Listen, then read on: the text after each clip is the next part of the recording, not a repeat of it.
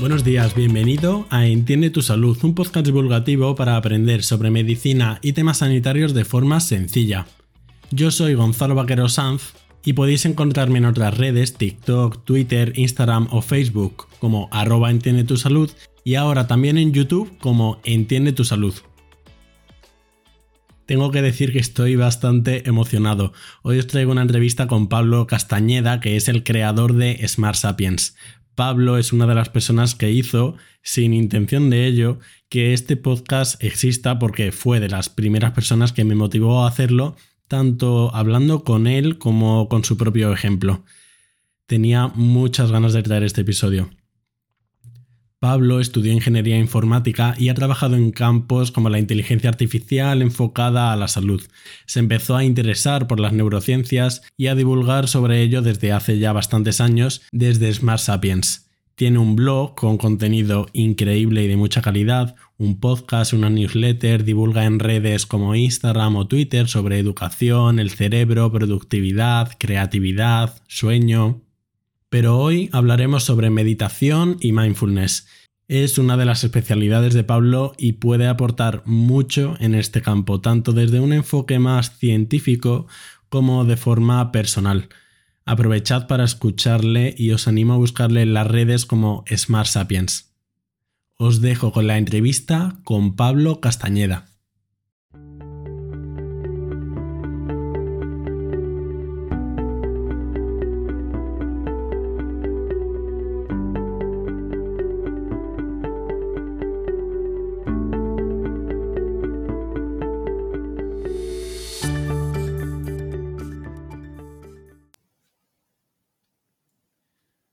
Buenos días, Pablo. Muchísimas gracias por venir. Muchas gracias, Gonzalo. Muy buenos días también. Podríamos empezar definiendo, porque creo que también puede haber controversia, en qué es la meditación y a lo mejor sobre todo cuál es la diferencia con mindfulness. ¿Es lo mismo o son diferentes y tienen similitudes? Eh, bueno, no son la misma cosa. Mm, o sea, digamos que tanto el mindfulness, digamos la parte que sí que tienen en común, tanto el mindfulness como la meditación entran en juego en el estilo de vida actual, ¿no? De donde casi siempre estamos haciendo algo y nunca estamos, digamos, en reposo y lo que nos ayudan es precisamente aprovechar nuestra conciencia, eh, despejar nuestra mente de pensamientos, eh, de emociones que impactan nuestra salud mental y demás, ¿no? En ese sentido, las dos, o sea, tanto mindfulness como meditación tienen que ver con el hecho de centrarse en el presente y cultivar la autoconsciencia, pero no son la misma cosa. la meditación es más eh, un conjunto, o sea, es cualquier práctica que te venga a la mente que tenga que ver con concentración. Por ejemplo, ¿no? Atención a la respiración, eh, las visualizaciones, todo lo que tenga que ver con calmar la mente, aumentar la concentración, cultivar la compasión, eh, explorarse uno mismo, todo eso es lo que llamamos meditar. Y el mindfulness es una forma de meditación, pero al mismo tiempo es como una cualidad, en el sentido de prestar atención a cada momento del, día. Em, mindfulness tiene más que ver con el estar comprometido con cada momento presente, ¿sabes? Sin ningún tipo de juicio, sin irte al pasado, al futuro, es, más un estado mental que puedes cultivar, no hace falta que te sientas en posición de loto, sino que puedes cultivar simplemente, pues por ejemplo, te viene la sensación, te, está dando el sol, estás en la terraza, con esa sensación sobre la piel puedes practicar mindfulness, pero no estás meditando como tal. O sea, puedes practicar mindfulness comiendo, puedes hacerlo caminando, el, mindful walking, escuchando música, cualquier percepción te puede ayudar a entrar en un estado de mindfulness. Em, en ese sentido, o sea, y por resumir un poco, eh, toda práctica de mindfulness es una forma de meditar, pero no todas las formas de meditar son necesariamente mindfulness.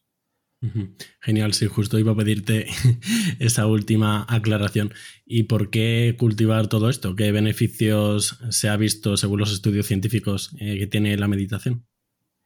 Eh, realmente cuando nos sentamos a, meditar o cuando practicamos mindfulness, lo que estamos consiguiendo es dejar, eh, como decía Víctor Frank, el, psiquiatra tan famoso, ¿no? Este espacio entre el self, entre lo que eres, tu sensación de yo, y tus respuestas abres un espacio en...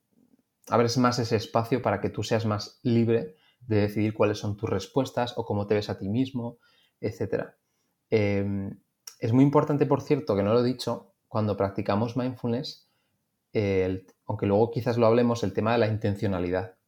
Es decir, no te sientas a hacer mindfulness porque sabes que es un ejercicio con beneficios, ¿no? O sea, no te sientas porque tienes emociones negativas y te las quieres quitar. Eso es súper importante. Y luego también, en ese sentido, también la aceptación. Es decir, abrirte a la experiencia. Eh, son tanto la intencionalidad como la aceptación son dos partes importantísimas que te ayudan precisamente a esto, abrir esta, este espacio ¿no? entre lo que tú crees que eres, tu, lo que se llama memoria autobiográfica, cómo te construyes tu narrativa mental de quién eres, qué haces, hacia dónde vas, etcétera, ¿no? Eso y tus respuestas. Em, y la meditación sabemos que mejora. Esto es un poco como el, a ver, esto es un poco como el ejercicio físico, como el sueño. Mejoran muchas cosas. Es realmente complicado hacerte una lista, ¿no? Pero, por ejemplo, lo más evidente, pues lo que es la mejora de la, del control de la atención. Lo que se llama el parpadeo atencional. Esto es muy interesante. Em, por ejemplo, voy a explicar con un experimento que se ha hecho y es que se pone a la gente, eh, se le sienta delante de una pantalla y se le ponen un montón de números que cada 100 milisegundos cambian, ¿no? El 1, 4, 7, cualquier número, ¿no? Y entre medias de estos números aparecen caras. Y esas caras a veces son neutras, a veces son tristes, a veces son felices. Y lo que se investiga es cómo la práctica del mindfulness ayuda a mejorar el parpadeo atencional, es decir, tu atención se está, está prestando atención, por ejemplo, a lo que estoy diciendo yo. Si tu parpadeo atencional es muy malo, vas a necesitar parar el podcast y, digamos, filtrar esta información, quitártela de la memoria de trabajo y estar preparado para afrontar nueva información. Las personas que practican mindfulness durante mucho tiempo son capaces en estos experimentos que explico de, mientras se le ponen números como distractores y de repente aparece una cara, y saben qué cara era, si era feliz, neutra o triste, y de repente a los 4 eh, a los 400 milisegundos les aparece otra, ¿no? Entonces, son capaces de poner información en su memoria de trabajo, procesarla y quitarla y acordarse de ella, ¿no? Y coger nueva información y así constantemente. Es un poco parecido cuando vemos a un pájaro que mueve la cabeza como de un lado para otro así todo el rato, pues nuestra, nuestra atención está haciendo eso. Lo que pasa es que en el pájaro es súper evidente, ¿no? Pues eh, es como si un pájaro fuera, cada vez que mueve la cabeza, súper consciente de cada percepción que le llega, ¿no? Eso es lo que, te, lo que te permite a nivel de control de atención todo lo que es el mindfulness. Em, también lo que es la amplificación sensorial del, cuerpo, eh, todo el mapeo del cuerpo en general y cómo tú amplificas esas sensaciones o, esas, o cómo sientes luego las emociones, em, cómo te separas eh, de lo que son tus emociones y cómo las sientes y de las respuestas, lo que estaba explicando antes, lo que se llama la difusión. El placer, lo mismo.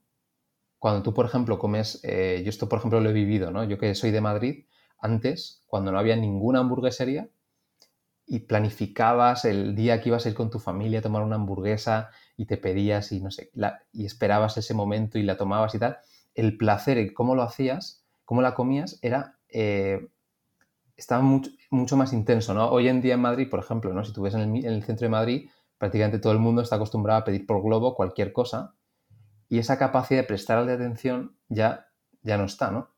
esa capacidad de amplificar el placer ya no existe. Cuando practicas mindfulness, consigues que el placer también aumente. Eh, de hecho, por ejemplo, a nivel de, mm, eh, no sé cómo se dice esto, la verdad, me vas a perdonar, pero lo que son las terapias para la sexualidad, gente que tiene problemas sexuales y todo esto, ¿no? El mindfulness es una parte muy importante para reaprender el placer, por ejemplo.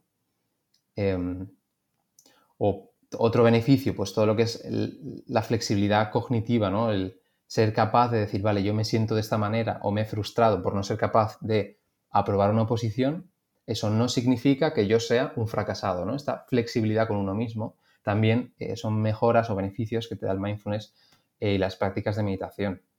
Em, o el tener, eh, por ejemplo, eventos muy dolorosos a nivel emocional, de familiares, de cualquier cosa, ¿no? Pues eso te permite atender esas emociones, entenderlas, evaluarlas y no estar enganchado a ellas como si, como si te atraparan, ¿no? Como si te abrazaran y no pudieras, como si fuera una especie de pitón, una serpiente, ¿no? Pues con el mindfulness, esas emociones, si fueran serpientes, tú eres capaz de quitarte de ellas y entenderlas, ¿no? Eh, entonces, Bueno, en general, tanto desde el punto de vista del control de atención como desde la parte más de la regulación afectiva, eh, el mindfulness se sabe que tiene muchísimos beneficios. Ahora, ¿cuál es el problema, no? O sea, o quizás creo que ahora las puntas van un poco por aquí, ¿no? Que todavía estamos muy lejos de comprender realmente los mecanismos neurales, neurales de la práctica del mindfulness. O sea, sabemos que la práctica sostenida da lugar a cambios psicológicos y neuronales, pero no entendemos todavía eh, cómo son realmente, ¿no? Y de hecho lo que se está haciendo ahora, una cosa muy interesante, es estudiar el mindfulness y los beneficios desde el punto de vista psicológico como teoría de grafos. Es decir, como variables psicológicas que eh, se unen unas con otras, como si dibujamos circulitos y flechas entre esos circulitos. Esa es la teoría, bueno, más o menos los grafos para que nos hagamos una idea, ¿no? Hacer un mapa mental, ¿no? Pues el mindfulness reorganiza nuestra, eh, nuestros estados psicológicos. Eh, también lo que es a nivel cambios fisiológicos y demás, pero yo creo que lo más interesante es toda la investigación que está habiendo en este sentido, de ver cómo diferentes tipos de, de meditaciones cambian, ya sea con autocompasión, ya sea con atención a la respiración, eh, escáner corporal, lo que sea, ¿no? Pues cambian de manera muy parecida nuestros estados psicológicos. Yo creo que por ahí sí que se está avanzando más ahora, pero todavía no se comprende del todo. Tío, tú sabes lo que no me ha quedado claro. Em, después de. Porque después de haber investigado bastante sobre meditación y tal, la pregunta que en realidad no me ha quedado claro es ¿por qué? O sea, ¿por qué evolutivamente, es verdad que yo puedo pecar de ser un poco evolucionista, pero ¿por qué evolutivamente puede ser beneficioso el meditar o el mindfulness? O sea, eso, ¿me entiendes? Em, ¿Qué beneficio nos da? A ver, desde el punto de vista, mira, de, esto hay un estudio muy interesante que hay estudios hace poco que yo creo que responde a esta pregunta, ¿no? Eh, se cogen a personas y se les pone a dar, gente que vive en la ciudad, y se les pone a dar paseos unos eh, por la ciudad y otros por, la, por zonas más de naturaleza, de parques grandes, etcétera, ¿no? Entonces se ve que aquellas personas que dan paseos más por la naturaleza reducen la actividad de la amígdala.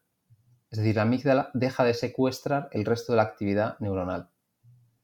Eh, esto, a ver, nos podemos hacer muchas preguntas de realmente si los beneficios vienen de pasear al lado de los árboles o de estar fuera de la ciudad. ¿Cuál es aquí la visión que tengo yo?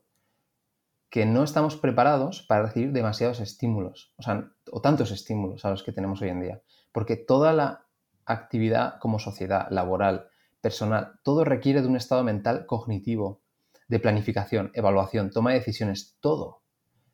Y no, no estamos preparados para asumir eh, esa carga de trabajo mental, por así decirlo. Entonces, ¿nuestros ancestros meditaban? No, no se sentaban a hacer mindfulness, ni sabían que había que hacer 30 minutos todos los días para ver cambios psicológicos y neuronales, no lo sabían, pero de alguna manera tenían una vida un poco más contemplativa o estaban mucho más presentes a los estímulos que tenían en su, en su entorno natural. ¿Te respondo en este sentido? Mm, sí, me gusta. Es, es, una práctica que se ha ido desarrollando desde hace dos mil y pico años, o no sé si más, como respuesta a los problemas del ser humano actual y que hoy en día eh, se ha, digamos, extendido muchísimo más porque es súper evidente ¿no? que, lo necesitamos. Hay una frase que, me gustaría que mm, nos dieras tu punto de vista porque creo que lo saqué de tu blog de un budista eh, del nombre, el cual no, no, voy a pronunciar porque seguro que lo pronuncio mal, que la frase dice, la meditación no es evasión, es un encuentro sereno con la realidad. Mm, y creo que esto es algo que tú nombras bastante. ¿Nos podrías explicar esto?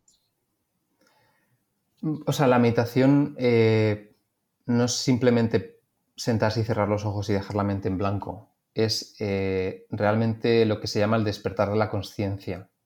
Es decir, el darte cuenta de las cosas y estar conectado con la realidad de verdad. Entonces, tu realidad de verdad no es eh, lo que tengo que hacer lo que me apetece hacer mañana o, pensar cómo me encantaría que me toque la lotería ahora o un montón de cosas que te vienen a la cabeza. La realidad, yo por ejemplo, que, luego si quieres me, preguntas y te explico, ¿no? Cuando hice el retiro de Vipassana, que eran 10 días en silencio, solo en la naturaleza, eh, meditando, te das cuenta que la realidad es muy simple, simplemente sobrevivir, ¿sabes? Hacerlo en sociedad, evidentemente.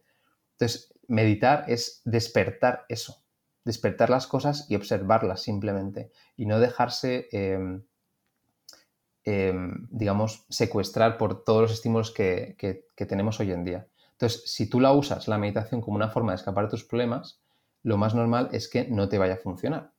Y para mí la meditación, el mindfulness, es como una especie de gimnasio, eh, es como una especie de gimnasio para la mente. Em, sabemos que tiene un montón de, beneficios, eh, pero al igual que, ya no tanto a nivel de los beneficios, pero al igual que no irías al gimnasio solo porque te sientes ansioso o quieres dejar de estar estresado, eh, no deberías meditar solo cuando tienes un montón de problemas emocionales, por así decirlo, ¿no? O más que problemas, diría dificultades emocionales. Entonces, en ese sentido, la esencia de meditar em, no tiene nada, o sea, tiene más, va más allá que simplemente los beneficios que puedes encontrar. Em, tiene, tiene más que ver con la mentalidad de cómo afrontas la vida, en el fondo, al final de todo, ¿sabes? Y, y de hecho hay estudios de esto, se sabe que la gente que afronta lo que te decía antes, la vida con esa aceptación y esa intencionalidad, que es igual que muchas veces decimos, ¿no? Yo quiero que mi hijo practique deporte porque le enseño unos valores de esfuerzo, de liderazgo, de no sé qué. Pues el mindfulness, la meditación te ayuda a esto, esta capacidad de ser intencional, de tener iniciativa, de observar las cosas, de aprender, ¿sabes? Va un poco por ahí. Y yo cuando...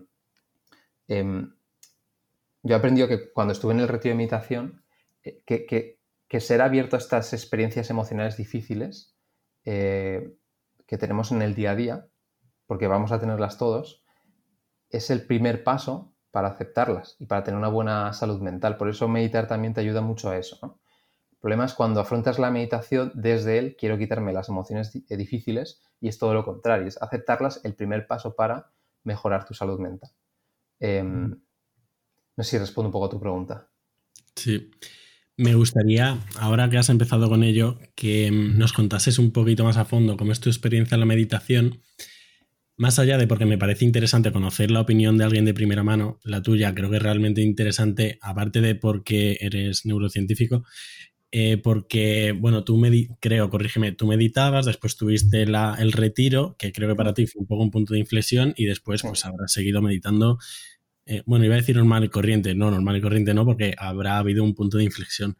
Y creo que escuché un podcast tuyo bastante largo escuchando eh, este retiro tuyo, eh, Vipassana, y me cambió bastante la perspectiva. Entonces, me gustaría que nos contases un poco tus aprendizajes, cómo empezaste a meditar, cómo ha cambiado a partir de ese retiro. Bueno, yo lo primero, o sea, realmente empecé a meditar porque me, yo me hice una pregunta y era, oye, las personas que em, tienen cierto éxito o que yo admiro, eh, ¿por qué meditan? Entonces, primero dije, voy a meditar porque estas personas lo hacen, ¿no? Y luego empecé a aprender y darme cuenta. Y al principio lo hacía simplemente por los beneficios que yo creía que iba a tener. No tenía ni, idea realmente de qué era meditar. Y pues me descargaba la típica aplicación y me ponía a hacer unos días de meditación y luego lo dejaba. Me compré un aparatito que te mide eh, la actividad eléctrica cerebral, que es la frente, ¿no? Eh, y medía el nivel de concentración y cómo de bien estaba meditando, ¿no? Se llama Muse. Eh, y luego además, como, bueno, yo estudié ingeniería informática, pues podía bajarme los datos de mi propia actividad eléctrica eh, cuando yo meditaba y hacía un poco mis virguerías y cosas, ¿no? Pero luego me di cuenta de que no sirve de nada. O sea, realmente si quieres estudiar bien cómo meditas, te tienes que meter en un laboratorio con un, con un gorro, con unos cuantos electrodos mucho más caros y todo eso, ¿no? Y, y bueno, yo iba meditando poco a poco, pero era más una, para que la gente me entienda, era más un hábito que yo tenía una, checklist de mi rutina matutina. Simplemente. Igual que bebes agua, igual que haces X o Y, pues yo meditaba. Entonces, por eso yo no era realmente intencional meditando, no entendía qué era la meditación. Y luego cuando sí que fui al retiro Vipassana, pensé, bueno, yo ya he meditado durante bastantes años de forma muy regular, pero he ido meditando. Probablemente esto para mí sea un paseo y probablemente sea un disfrute. Em, y me acuerdo que, bueno, básicamente para que la gente pueda entender el retiro, lo explico resumidamente. Tú vas a un sitio, esto era en Ávila, al lado de Madrid, 10 días. eh, es una fundación que se mantiene de los propios alumnos que han pasado por los retiros, cosa que a mí me convencía mucho. Digo, joder, la gente que termina esto hace donaciones para que se mantenga el, todos, los, todos los lugares de meditación, los centros, las personas que trabajan aquí. O sea, digo, joder, esto me demuestra que realmente venir a un sitio que para mí parece una secta, eh, creo, que, creo que realmente tiene algo mucho más allá. Y entonces, bueno, estuve durante unos cuantos días meditando y lo que hacía era meditar en periodos largos de una hora, para mí largos, eh, porque luego descubrí que no eran tan largos.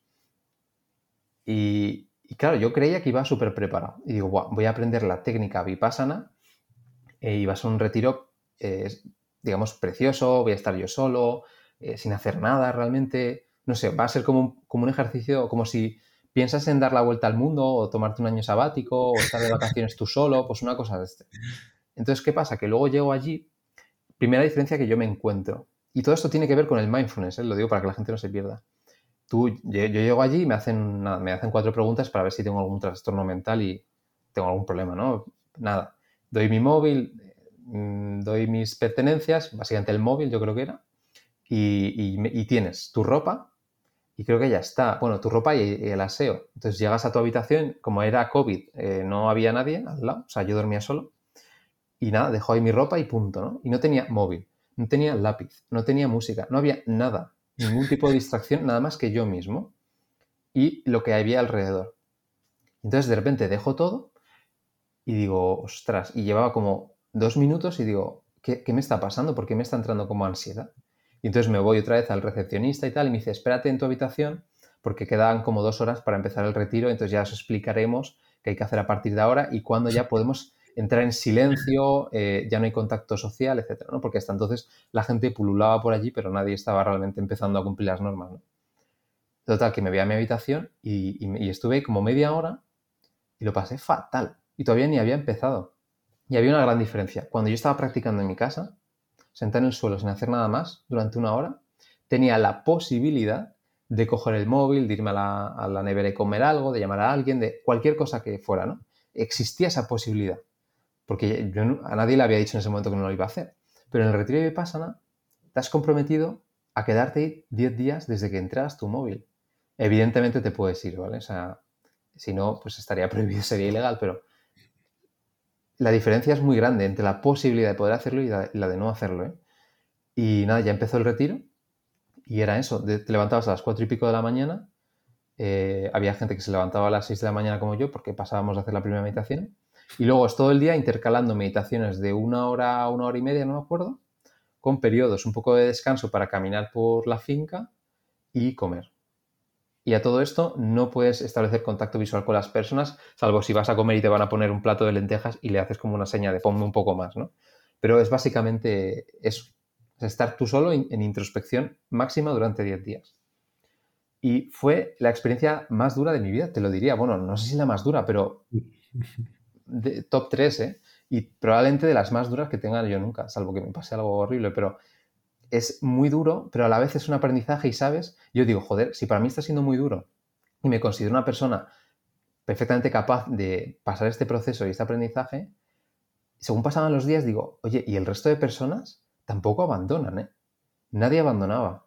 Entonces, esa es un poco la reflexión que hago yo de cuando tú empiezas a conocerte a ti mismo eh, y a mirarte, mirar realmente cómo son las cosas del mundo y, dentro de ti, eh, es un proceso del que no puedes salir. Es que, es que eres tú, es que no puedes salir de ti mismo. Por eso no abandonas el retiro. Es algo que la ansiedad sea mucho más grande que el proceso, eh, en cuyo caso pues abandonarías, ¿no? Pero es que nadie lo, Realmente muy poca gente. No sé cuál es el ratio, ¿eh? pero muy poca gente abandona. Y ahí me di cuenta de lo que significa sentarse a hacer mindfulness o sentarse a meditar. Entonces, eh, a partir de ese momento, evidentemente te dicen, tienes que practicar para mantener la técnica y los beneficios y tal pues una hora y media al día, no sé qué, hay gente que se junta para hacerlo en diferentes ciudades del mundo. Bueno, yo realmente lo que he, aprendido muchas cosas de mí mismo, de la técnica de meditación y todo esto, y ahora practico pues desde cinco minutos hasta media hora o a veces, muy pocas veces un poco más, pero eh, lo que he aprendido realmente es hacerlo bien. Eh, y para hacerlo bien no hace falta ir a Vipassana, pero sí tener en cuenta esto de, oye, puedes puedes crearte esta mentalidad sin tener que ir a un retiro como estos o sin tener que bajarte una aplicación y es simplemente sentarse sin hacer nada y observar. Eso es el mindfulness. Observar lo que hay alrededor. Hay un ejercicio que hago yo a veces con, mis clientes y es, eh, coges un boli y durante dos minutos se ponen a mirar el, el, boli. ¿Vale? El boli, pues mi, mi, boli, tengo un boli aquí blanco, con unas letras y tal. Entonces, simplemente el hecho de observar algo, sin que tú quieras, genera curiosidad sobre ese algo. Entonces te empiezas a preguntar, ¿y cómo, cómo, cómo conseguirán que el color sea blanco? ¿Cómo le afecta la luz para que yo lo vea blanco? ¿Cómo será el proceso de fabricación? ¿Cómo? Lo que sea, da igual, pero empiezas a... Cuando tu atención se va poniendo en algo, eso se expande. Entonces, cuando tú afrontas la vida con esta mentalidad de poner la atención en las cosas y de observarlas tal cual son, ves muchísimos más detalles. Es como que ves la película de tu vida en 4K, en 8K o la resolución que quieras, ¿vale? Y entonces las personas vamos por la vida viendo la vida como en una película, en una tele de tubo, y las personas que realmente meditan bien están viendo, viendo la vida como una película de, o sea, en la mejor televisión que te puedes imaginar. Te enseña eso, a observar las cosas con muchos más detalles. Y por eso tus respuestas emocionales, atencionales, de distracciones son mucho más flexibles. Porque las cosas las conoces mejor. ¿Sabes? Em, y luego también consejos personales, pues de cara a meditar, eh, no es necesario hacer meditaciones de, grandísima calidad, ¿no? En plan, lo que entendería la gente como sentarse y no haberte distraído ni una sola vez. Porque no va de eso. De hecho, los mecanismos de mejora psicológica del mindfulness están precisamente, si quieres luego los explico, en cuando te distraes, porque te vas a distraer, porque es el, el funcionamiento del cerebro humano, en corregir eh, esa distracción y volver a la sensación que estuvieras atendiendo. De eso va el mindfulness. Eh, entonces, para cada, para cada persona puedes practicarlo de mil maneras. Puedes trabajar de mil maneras tu, forma de percibir el mundo, de conectar contigo mismo, de parar de vez en cuando. El mindfulness no solo sentarse y practicar cerrando los ojos, atendiendo la respiración. También a veces mindfulness es, por ejemplo, ¿no? cuando dejemos de grabar esta entrevista, pues probablemente yo cierre el ordenador y me quede dos minutos sin hacer literalmente nada, sin mirar el móvil y sin hacer nada. Y cuando me vengan pensamientos o cosas que hacer, las observaré, irán pasando, ¿no? Entonces yo seré capaz de seleccionar cuál atiendo. Entonces, mindfulness también es eso, es simplemente esta técnica que se llama stop y te paras dos minutos y digamos, ves las cosas de otra manera, ¿no?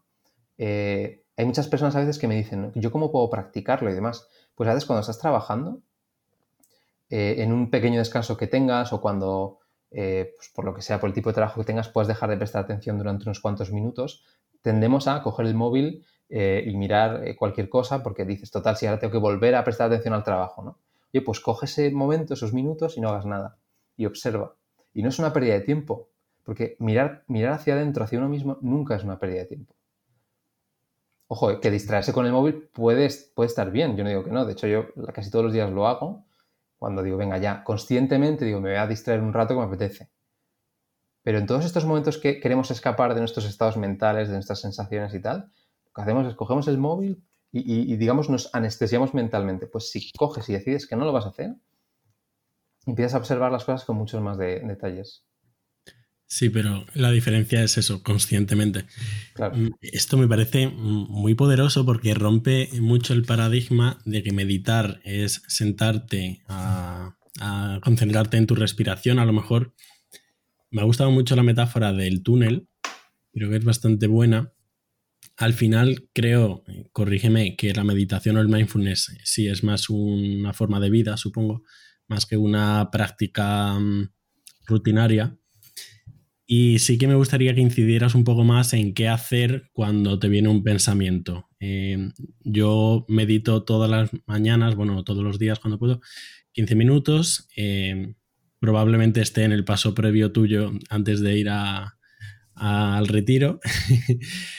y entonces sí que me gustaría que incidieras un poco en esto, en qué hacer cuando viene el pensamiento, porque esto te lo digo eh, a raíz de una entrevista de, de pies a cabeza, creo, supongo que te sonará, bueno que sí que hablaron de esto, de que en realidad el beneficio no era nunca distraerse, sino volver la atención, ¿no? Y eso me, marcó bastante.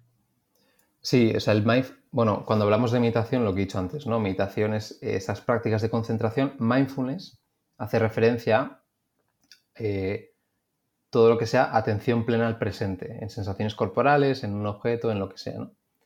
Eh, y también es una manera de, vivir. O sea, eh, pero bueno, básicamente explico un poco cómo funciona. Tú cuando... Lo que, no importa es cuántas veces fallas, sino cuántas veces te levantas cuando estás haciendo mindfulness. Es decir, cuántas veces te distraes, coges esa frustración y dices, vale, cada vez que me he frustrado porque he sido consciente que me he distraído, reoriento mi atención. Es ahí cuando hay cambios realmente estructurales. Eh, y en, el mindfulness se requieren muchísimas áreas cerebrales.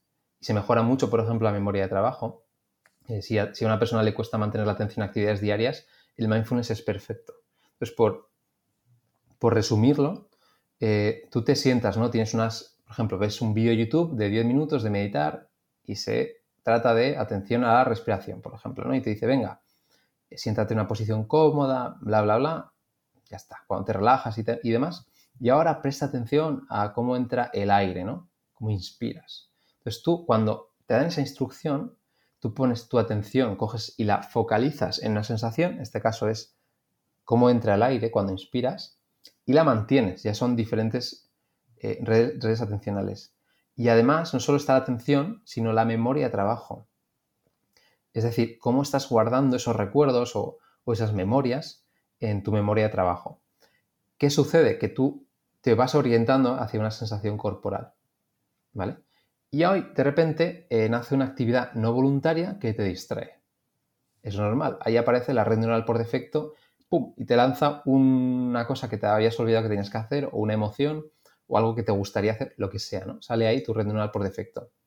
En ese momento, lo que se conoce la red de saliencia, lo que hace es observar, ¿vale? Como el pájaro que estaba diciendo antes, que de repente presta atención cada, casi cada segundo a una cosa diferente.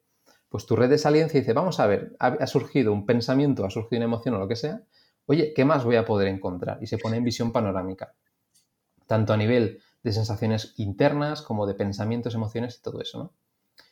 Eh, ahora, tú aquí te tienes que dar cuenta cuando practicas mindfulness que tus pensamientos no eres tú, no son algo inmutable, sino que son interpretables. Un pensamiento muchas veces eh, puede convertirse en algo superpoderoso, depende de cómo tú lo interpretas, ¿no? Ahora, en este proceso, en este momento de te has puesto a meditar, has prestado atención a la respiración y han pasado ni 8 segundos, ¡pum! y te has distraído. Aquí me gusta hacer un símil que es el de la, natación. Si tú vas muy rápido, te vas a cansar muy fácil y probablemente no puedas seguir nadando, ¿no? Y si, nadas muy lento, pues te puedes hundir. Entonces, la meditación y en este, en este momento de distracción es un proceso personal de no ir demasiado lento, porque si vas demasiado lento y estás súper cansado y tal, eh, es que va a ser imposible que puedas reorientar tu atención. Pero si vas demasiado rápido, te vas a fatigar súper rápido. Vale, pasamos este momento ¿no? de la distracción. Y entra como el siguiente componente, que es el diálogo interno. Es como tú enfocas ese pensamiento, esa emoción, eh, lo que sea. Entonces ahí entra en juego en el diálogo interno lo que, lo que se llama la memoria autobiográfica de cómo, cómo te sientes tú o cómo, quién crees que eres, etcétera. ¿no? ¿Qué, qué película te cuentas sobre tu vida, básicamente?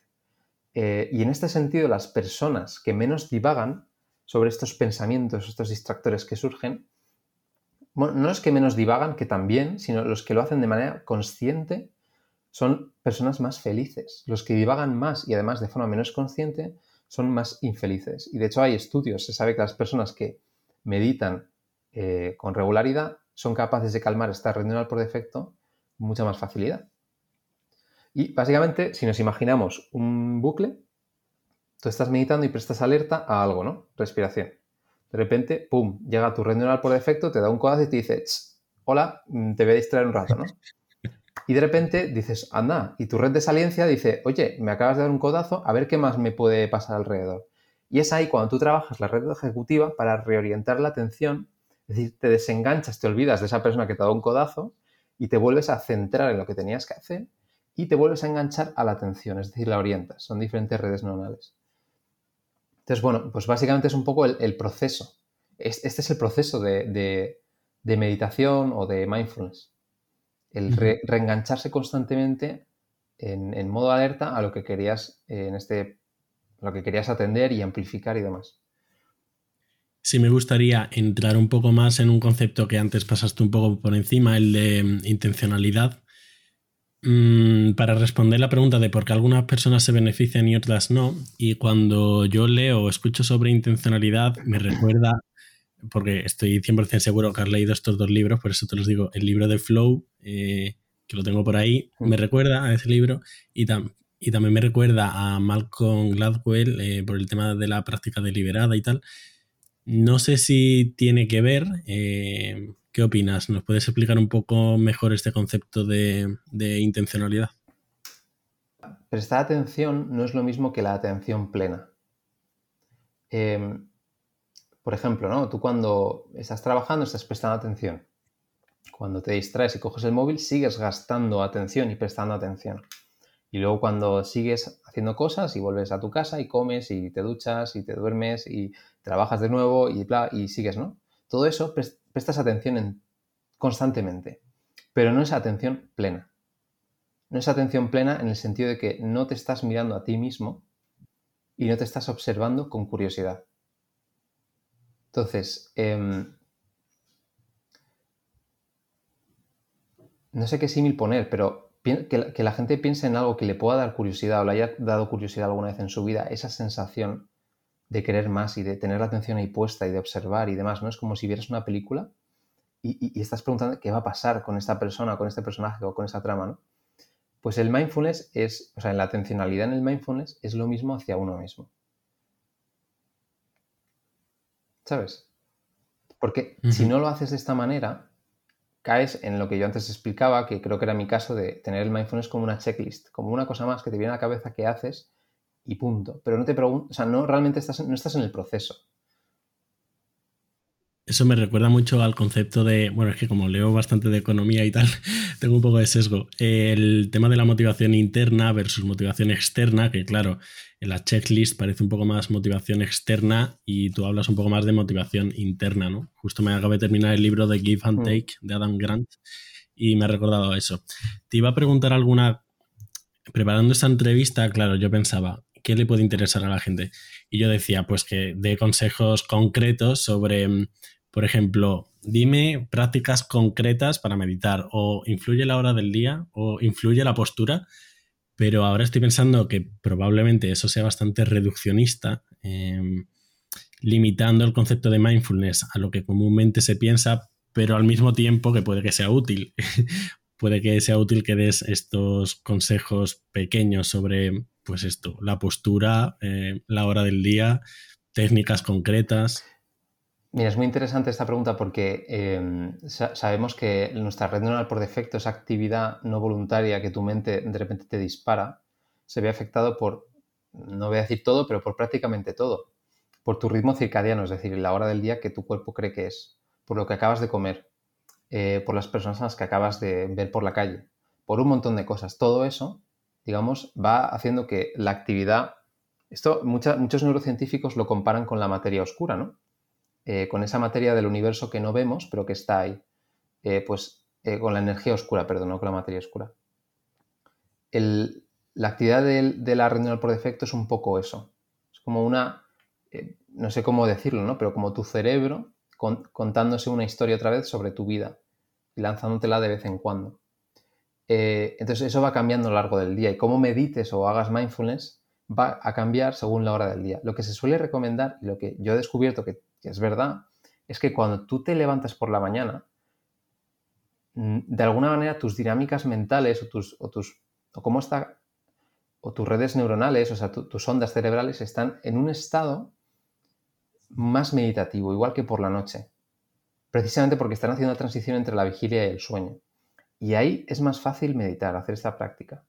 Que en el día a día, cuando ya en tu memoria de trabajo, por ejemplo, hay un montón de cosas, de si tú te pones a meditar a las 12 de la mañana cuando de repente has parado a hacer una de las tareas de tu trabajo, es muy, es muy difícil porque todavía tienes un montón de... Eh, es como si hubieras enchufado un USB en tu... Si tu cabeza es un ordenador, has enchufado un USB y acabas de copiar un montón de datos al ordenador. Y de repente los tienes que quitar todos y quitar el USB para poder dar espacio a otra cosa, ¿no? Es un poco eh, para que se entienda, ¿no? Que, que, en ese sentido es muy difícil.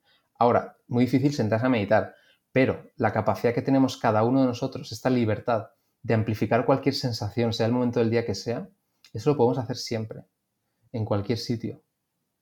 Entonces, mi consejo es que, y lo que se aconseja, de hecho, yo cuando he hecho algún curso, siempre dicen, haz prácticas formales de sentarte 30 minutos en silencio, sin ruidos, etcétera, a primera hora del día y al final. De hecho, la última te ayuda mucho a dormir. Eh, hay un consejo de eh, un autor que me gusta mucho, que tiene un libro que se llama de, Naval, Almanac of Naval, bueno, un inversor muy famoso y demás. Y dice, el, el secreto último, si tienes problemas para dormir, es meditar. Porque meditar hace que te duermas cuando ya es por la noche, ¿no? Eh, y luego durante el día hacer prácticas informales.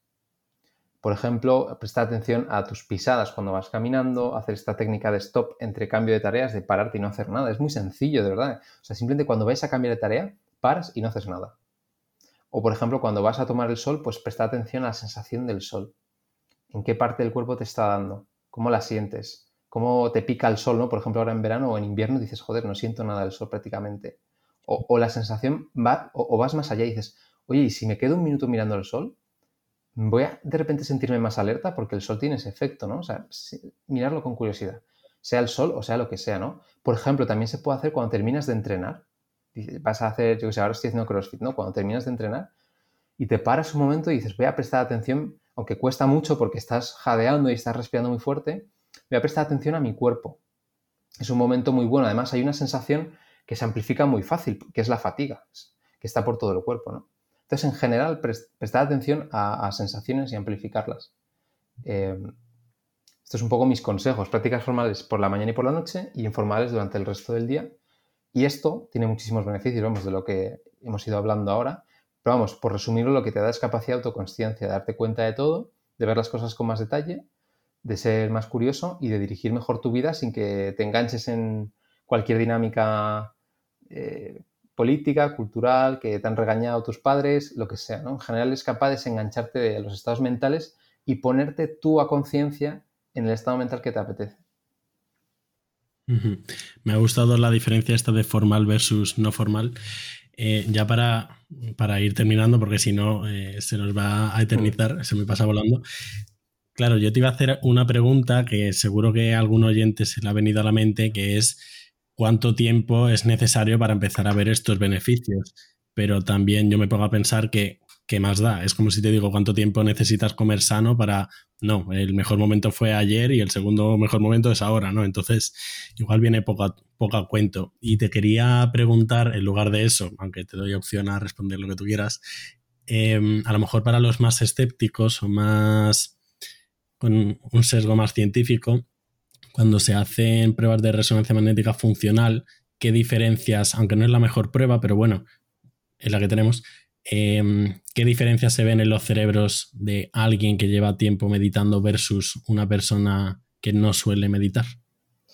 Eh, vale, la segunda pregunta te la respondo un poco de memoria, realmente. Lo que sí sabemos es que cuando tú ves a una persona que no medita, normalmente hay más actividad a nivel de la amígdala y, cómo secuestra a la corteza prefrontal, digamos más de los centros emocionales, los centros de valencia alrededor del sistema eh, límbico. Cuando una persona medita, ¿cómo se llama? Hay una zona del cerebro, joder, se me olvida el nombre ahora. En inglés se abrevia como ACC, la, corteza cingulada anterior. Bueno, pues esa zona eh, es, digamos, da pie, o sea, digamos, es como la puerta de entrada entre lo consciente y lo inconsciente, entre comillas, ¿no? entre las sensaciones del cuerpo aunque eso va más a la ínsula, pero digamos todo lo que llega desde abajo, desde el cuerpo, a lo consciente, más a lo, que sería eh, lo que es la corteza en general. En resumen, la persona es más consciente porque, digamos, ejecuta más lo que va a hacer de forma consciente y no tanto eh, por la amígdala. Eh, y por otras sensaciones más, pues por ejemplo, que vengan desde el hipotálamo tipo hambre, tipo sed, tipo aburrimiento, lo que sea, ¿no? Como sensaciones más viscerales, por así decirlo. Em, no sé si respondo a tu pregunta con esto. Y luego lo del tiempo. A ver, hay que diferenciar aquí varias cosas. Uno es eh, un cambio de filosofía vital que puedes tener al practicar mindfulness y querer, digamos, ser más, prestar más atención plena a las cosas. eh, que puede, claro, es que eso no hace falta que practiques 30 minutos, o sea, eso lo practicas todos los días. Es un poco como el estoicismo, si lo piensas, o, cualquier filosofía que se te venga a la cabeza, ¿no? Pues no hace falta que dediques una hora todos los días a practicar estoicismo. Es una cosa que, es continua. Ahora bien, todo lo que son cambios psicológicos, eh, en la capacidad de regular emociones, atenciones, o sea, la atención, etcétera, sí que es verdad que hay un mínimo a partir del cual sí se ven cambios. Antes no se ven de forma tan clara, que son, no sé si eran 10, 12, 13 minutos, realmente no me acuerdo, pero va por ahí. Y luego, a los 30 minutos, de hecho, cuando haces cursos eh, eh, de, mindfulness, normalmente son 8 semanas y prácticas de 30 minutos o cosas así, incluso mucho más. ¿Vale? ¿Por qué? Pues porque los, la dinámica cerebral va cambiando y cómo entrenas es como cuando haces ejercicio físico, si lo piensas. No es lo mismo empezar a hacer repeticiones un ejercicio o un sprint o un esfuerzo al principio que al final cuando ya estás más fatigado. Se dice mucho esto, ¿no? Realmente tú cuando estás haciendo, levantando pesas, eh, haciendo fuerza en el bíceps, ¿cuándo realmente ganas fuerza y cuándo realmente construyes músculo? En la última repetición, cuanto más te cuesta. Pues el mindfulness es una cosa parecida. Cuanto más te cuesta y más tiempo llevas, es ahí realmente cuando estás en la zona de, de mejora, ¿no? Pues si lo, lo, podemos llamar de alguna manera. Y luego además, eh, a ver, también es, depende, ¿no? Porque una persona que no ha meditado nunca está en un estado muy mental, o sea, su meditación es muy mental, muy de pensamientos, muy de quitarme pensamientos de en medio, no baja al cuerpo, no baja su conexión con su propósito o con el mundo o lo, que sea, ¿no? Una persona que lleva mucho tiempo meditando se lo hace de forma muy fácil de hecho no gasta recursos, recursos mentales o cognitivos, no sé cómo decirlo, en quitarse esas distracciones. Simplemente son observadores. O sea, ganan esa capacidad de observar, no de reaccionar ante, ante lo que está pasando en uno mismo. Eh, entonces también depende, ¿no? Una persona más experimentada, yo, vamos, ahora no sé decirte, pero creo que se beneficiaría en menos tiempo que una persona que todavía no desarrolla esas capacidades. Y luego, pues, el ponerte en, en un estado mental más, por ejemplo, de eh, conexión con otras personas a tu alrededor, o más corporal, o más trascendental, o más hedónico, o más afectivo, em, si te quedas mucho en lo mental, todo, esto todo este trabajo, estos estados mentales todavía no los estás trabajando. Entonces, eh, hombre, como mínimo 12 minutos, de 12 a 30 minutos o algo así, pero también tener en cuenta que varía mucho de en qué estado mental te encuentras y cómo lo trabajas y, y si todavía eres capaz de observarte o todavía no lo eres. Va un poco por ahí. Y bueno, siempre mejor algo que nada, imagino. Hombre, claro. Sí, sí. Eh, Pablo, quería que nos recomendases algún recurso. Es algo que le suelo preguntar a todo el mundo, eh, algún podcast, una película, algún libro, pero me interesa mucho lo que recomiendes tú, por ponerte expectativas altas de lo que tú quieras. No tiene por qué ser de meditación ni de mindfulness. ¿Algún recurso que nos recomiendas? Vale, y creo que voy a decir varios. Em, hay dos libros que son muy buenos, o sea, perfectos para eh, entender realmente la neurociencia de lo que estamos hablando que son los libros de Nazaret Castellanos. El espejo del cerebro te explica estos mecanismos de atención y cómo cambian. Y la neurociencia del cuerpo, que va un poquito más allá y te explica la relación que tiene tu cuerpo con tu cerebro, con tu mente, etc. Vamos, el espejo del cerebro es el primero que escribió, creo. Ese explica más, digamos, lo que hemos ido hablando ahora. Pero antes de eso, a mí me gusta mucho un libro de Pablo de Ors que se llama Biografía del Silencio, que te despierta muchísimas ideas y muchísima curiosidad sobre el mindfulness. Y es un libro súper breve, eh, con, que, puedes ir leyendo en casi cualquier momento. O sea, tienes un minuto para leer, lees una página y te deja pensando. ¿Que tienes más tiempo? Pues más tiempo, ¿no? Y es un libro muy, muy cortito. Está, yo creo que en casi cualquier librería. Y yo de vez en cuando vuelvo a ese libro, leo algunas frases, siempre me deja pensando. O sea, que recomendaría esos, esos tres libros. Qué bueno. Pues dinos dónde podemos encontrarte, qué estás haciendo ahora, si estás haciendo algún curso, dónde hablas, dónde... Pues nada, si la gente tiene curiosidad, eh, pueden ir a smartsapiens.net y ahí eh, pueden encontrar todo, tanto el podcast, el blog, eh, mi comunidad, todo lo que hago. También en, en, Instagram, si les interesa seguir más en el día a día o en mi newsletter. Y si hay gente que le resuena lo que le he dicho y quiere que le ayude, pues que me escriba por Instagram. Qué bueno. Muchas gracias, Pablo. Un placer tenerte aquí. A ti, Gonzalo, un placer.